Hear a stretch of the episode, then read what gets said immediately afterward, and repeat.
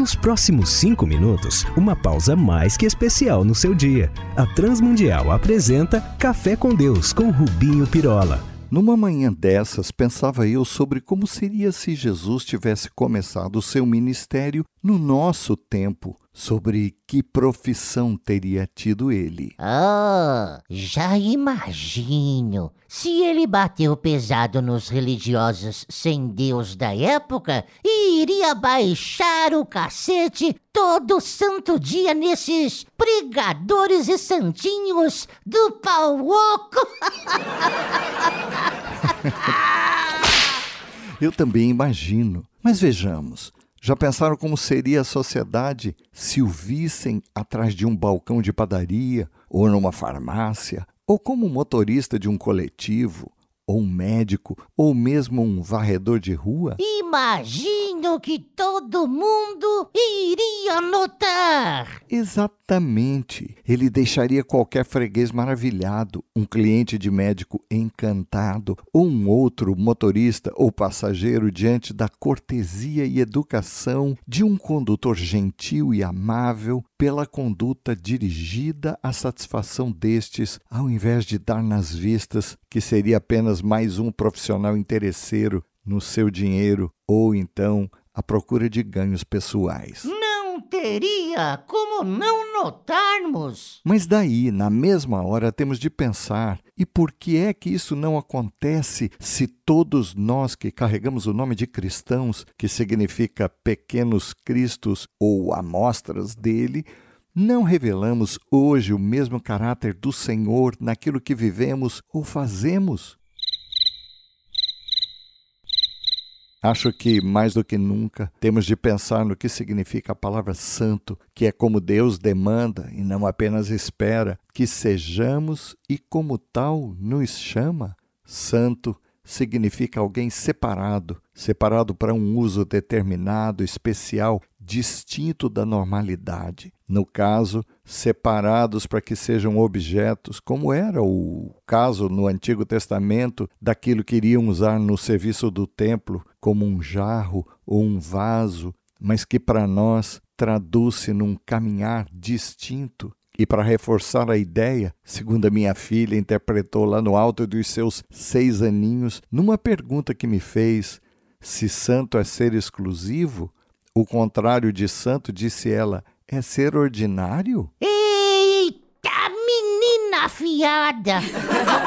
é Raquel o nome dela, né? Exato, e nada mais acertado. Como afirmei no café anterior, sendo que já receberam de Deus tudo o que tinham para receber quando Deus nos deu Jesus, então somos chamados para sermos santos, para revelarmos e glorificarmos isto é, trazer glórias ou reconhecimento e elogios a Cristo, a Deus.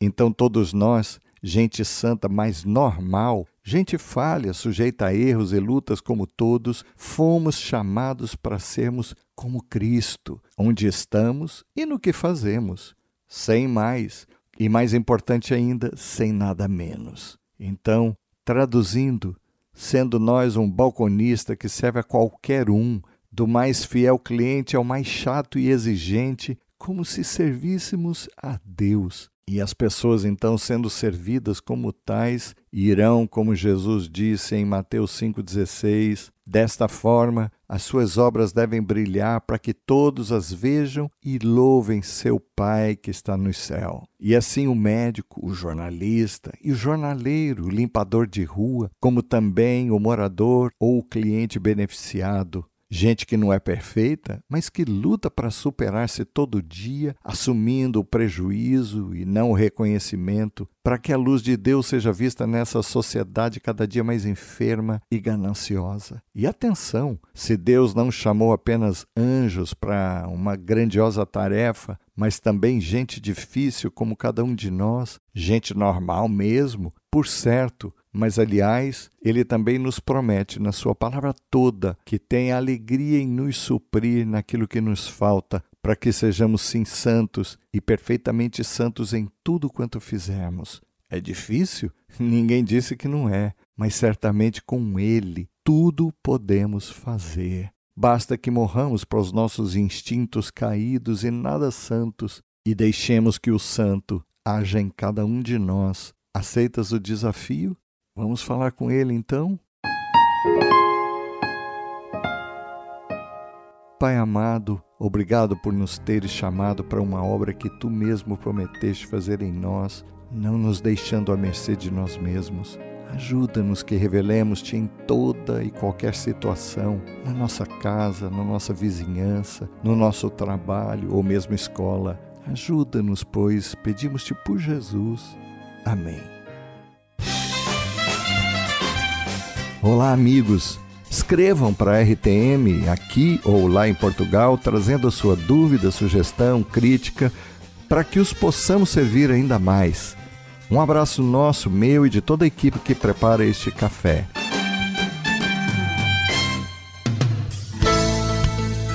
Se você gostou desse programa ou tem alguma dúvida, escreva para café com Deus sem acento arroba transmundial.org.br